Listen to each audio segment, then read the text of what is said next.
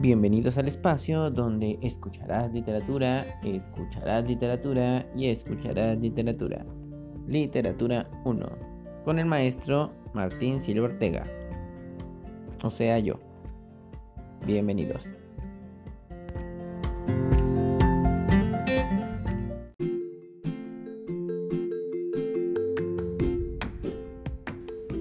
Dentro de las bellas artes encontramos a la arquitectura, la pintura, la escultura, la música, la danza y a la literatura. Ya muy recientemente podríamos hablar del cine y de la fotografía, ¿verdad? Pero bien, refiriéndonos a la literatura, podemos distinguirla como una de las artes más complejas, puesta que esta requiere eh, exponer eh, la belleza y la estética mediante lenguaje oral y escrito, es decir, a través de la palabra escrita u oral. Y ciertamente podemos decir que la literatura representa quizá el vehículo más complejo de la imaginación humana, porque es capaz de construir mundos increíbles con el solo uso de la palabra. Y esto es muy complejo y muy valorado en el mundo del arte. Ciertamente podemos decir que tiene una limitante principal, con respecto de las otras bellas artes. Y esta limitante pues es el idioma. Tú ciertamente no necesitas hablar alemán para conmoverte con las notas de una sinfonía de Beethoven. Tampoco necesitas hablar francés para sensibilizarte con los trazos de Monet. Pero si requieres hablar la lengua eh, de Cervantes, necesitas hablar la lengua de Shakespeare, para poder conocer sus textos. Actualmente tenemos la enorme posibilidad de que ya existen traducciones, pues podríamos decir que en su totalidad de las principales obras literarias universales. Y eso pues es una ventaja que nosotros tenemos en la actualidad. Tú ya te puedes acercar a grandes obras eh, de la historia de la literatura universal sin la necesidad de conocer el idioma y esto pues de alguna manera nos ayuda a sobrepasar esta limitante que tiene la literatura. Aún así, ¿sí? podemos decir que es tan importante este arte, que es tan importante la literatura, que, se, que hay traductores que se han dado a la tarea de pues trasladar a nuestro idioma todas estas obras para que las podamos conocer.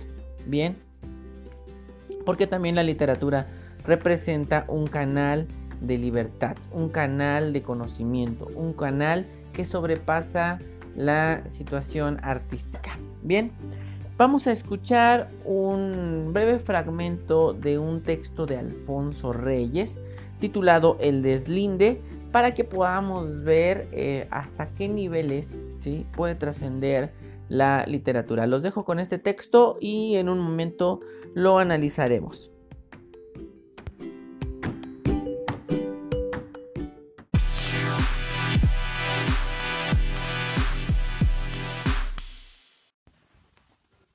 El deslinde de Alfonso Reyes. La literatura, al igual de todo testimonio humano y ningún almacén de hechos más abundante, contiene noticias sobre los conocimientos, las nociones, los datos históricos de cada época, así como contiene los indicios más preciosos sobre nuestras moradas interiores, puesto que representa la manifestación más cabal de los fenómenos de conciencia profunda. Tales testimonios, utilizables por las más diversas disciplinas, significan un constante servicio extraliterario. El más ligero examen de las literaturas nos muestra la riqueza de semejante aportación. En la Iliada pueden encontrarse toda una concepción de la historia y la significación económica de Troya como emporio entre el Oriente y el Occidente. En la Odisea un esbozo de geografía marítima, la exploración de los pasos y escalas del Mediterráneo y el ideal de la dama en la civilización occidental. En la comedia de Aristófanes, la política de los partidos atenienses, en Virgilio, algo de la historia natural y artes de la siembra y la cría. En Dante, la cosmografía de su tiempo, la idea nacional en el Cid, además de noticias sobre las antiguas instituciones programas pedagógicos en Revelais, la criminología en Solá o en Dostoyevsky, la química en Aldous Huxley, Nuestro periquillo sarniento que representa el transporte a América de la picaresca española, el mejor proceso levantado contra el régimen colonial en los albores de la independencia. La literatura puede ser citada como testigo ante el tribunal de la historia o del derecho, como testimonio del filósofo, como cuerpo de experimentación del sabio. Cuando parecen haberse agotado sus documentos más externos, todavía puede dar indicios sobre la conciencia profunda, sobre el estado mental de un hombre, sus asociaciones metafóricas, sus constelaciones y complejos. El psicoanalista la interroga con confianza, como interroga los tumbos de ese barco ebrio que es el sueño. A este respecto, el suprarrealismo, tan entregado a los automatismos verbales, presenta una singular docilidad, al grado que parece aspirar, más que a la fama estética, al premio de laboratorio. Tales son los usos ancilares de la literatura. Aunque ellos sazonan el placer literario, también pueden acontecer que lo desvíen. Cuando aquel sabio comprobó su indiferencia ante la lectura de Homero, porque no encontraba en ella argumentos para la teoría de la evolución de las especies, se confesó con melancolía que su naturaleza no debía ser muy generosa. El Ramayana, donde aún combaten los monos contra los hombres, acaso lo hubiera contentado. La crítica debe defenderse de semejantes peligros. Ya advierte Aristóteles que la verdad poética no debe de confundirse con la verdad científica o la verdad moral, y que en poesía es preferible un imposible que convenza a una posibilidad que no convence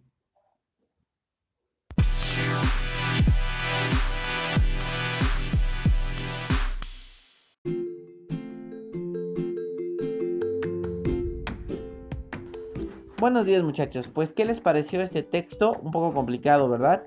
Sobre todo porque el autor nos menciona muchos nombres, muchos autores, eh, varios textos, referencias literarias que a lo mejor nosotros no tenemos, bien, pero que pues nos vamos a abrir un poquito ahorita la perspectiva, esperemos que, les ayude este análisis y bueno, lo que no, pues también lo pueden investigar, ¿verdad? Tendríamos que mencionar que Alfonso Reyes, este poeta, ensayista, este, narrador mexicano, ¿sí? de principios del siglo XX hasta mediados del siglo XX, él muere en 1959, bien, eh, y fue un gran representante sobre todo del ensayo y de la poesía mexicana. Bien, analiza la literatura en este texto que él titula El deslinde. Es un texto muy amplio, nosotros estamos leyendo un fragmento muy pequeño, muchachos. Este texto tiene una extensión de alrededor de 350 páginas, me parece. si es muy amplio. Pero nosotros nos concentramos en este fragmentito porque en él eh, Alfonso Reyes eh, de alguna manera deshebra la idea de la literatura y nos dice que esta va más allá de lo artístico. Nos dice que no solamente es una práctica artística, sino que trasciende estos límites, trasciende sus fines primarios. Es decir, que la literatura, si bien sí se puede entender como una expresión de la belleza mediante el uso del lenguaje oral y escrito, pues no solamente se limita a ello, no solamente es un aspecto estético, sino que trasciende. Por un lado, nos menciona que la literatura se puede entender como un documento histórico. Y lo explora, ¿eh? en este fragmentito nos expone muchos elementos que nos hacen entender cómo a través de la literatura nosotros podemos entender espacios geográficos del pasado, sociedades, culturas, etc. Por ejemplo, él nos menciona, ¿sí? utiliza el ejemplo de la Odisea y la Iliada, estos dos textos griegos de el autor llamado o conocido como Homero, bien, de la Grecia antigua, en donde se nos expone un cuadro, bien, de la sociedad griega del siglo IX, del siglo X antes de Cristo, donde se nos presentan cuáles serían sus creencias, las formas de comercio, las rutas marítimas, las estrategias bélicas, las discusiones eh, los estratos sociales, los roles de género que se establecieron en esta época. Es decir, a través de la consulta de estos textos, no solamente vamos a conocer una historia fantástica, eh, una narración este, entretenida, sino que también vamos a poder acercarnos a cómo era la Grecia antigua, cuáles eran sus creencias, cuáles eran sus perspectivas de la vida, etc. Y de hecho, Alfonso Reyes pues recurre no nada más a este ejemplo, sino a muchos otros más de la literatura universal para que pues quede claro su punto. Por mencionar algunos de los que él ya menciona, pues nos habla, por ejemplo, del dramaturgo griego Aristófanes, este autor tan importante de obras como Lisístrata o la Asamblea de las Mujeres, ¿sí? obras muy interesantes donde nos expone roles de género, perspectivas políticas, luchas políticas, discusiones del momento, ¿no? Imaginemos si se estuviera escribiendo una obra de teatro en nuestra época pues cuáles serían las discusiones que se estarían tratando. Posiblemente se hablaría de la pandemia que estamos experimentando, por la cual estamos buscando estas alternativas de clases, ¿verdad? A lo mejor estaríamos hablando de cómo la educación se ha modificado, de cómo se ha transformado, de la sana distancia, no sé una obra literaria, en este caso una obra de teatro, pues tendría que contener, eh, contener elementos de nuestro contexto. Asimismo, pues cuando nosotros leemos a Aristófanes, pues podemos ver cosas de su contexto, de ese periodo, discusiones, sobre todo cuando nosotros revisemos estas obras, pues podremos ver que hay discusiones de corte político. Bien, también nos menciona Alfonso Reyes, por ejemplo, a Dante Alighieri, eh, autor de una magna obra que se titula La Divina Comedia, muy complicada de leer, pues donde también se nos habla de el orden religioso de las sociedades europeas del siglo XIV, sus conocimientos en astronomía, en astrología, en teología, en general de la ciencia de ese periodo, ¿no? Y bueno, así nos mencionan a Francis Rabelais, este, autor francés también, ya del Renacimiento. También nos menciona a Emilio Sola, a este Fyodor Dostoyevsky, este ruso representante del realismo ruso, valga la redundancia, ¿verdad? Que bueno, pues expuso de manera magistral este, temáticas de psicología, de criminología por ejemplo, en textos muy interesantes que son recomendables.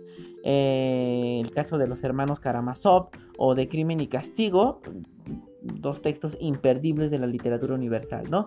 Y así nos menciona a Aldo Huxley, a, este, José Joaquín Fernández de Lizardi, e incluso nos menciona obras este, eh, de corte religioso como lo son el Ramayana, como son los cantares del Mío Cid.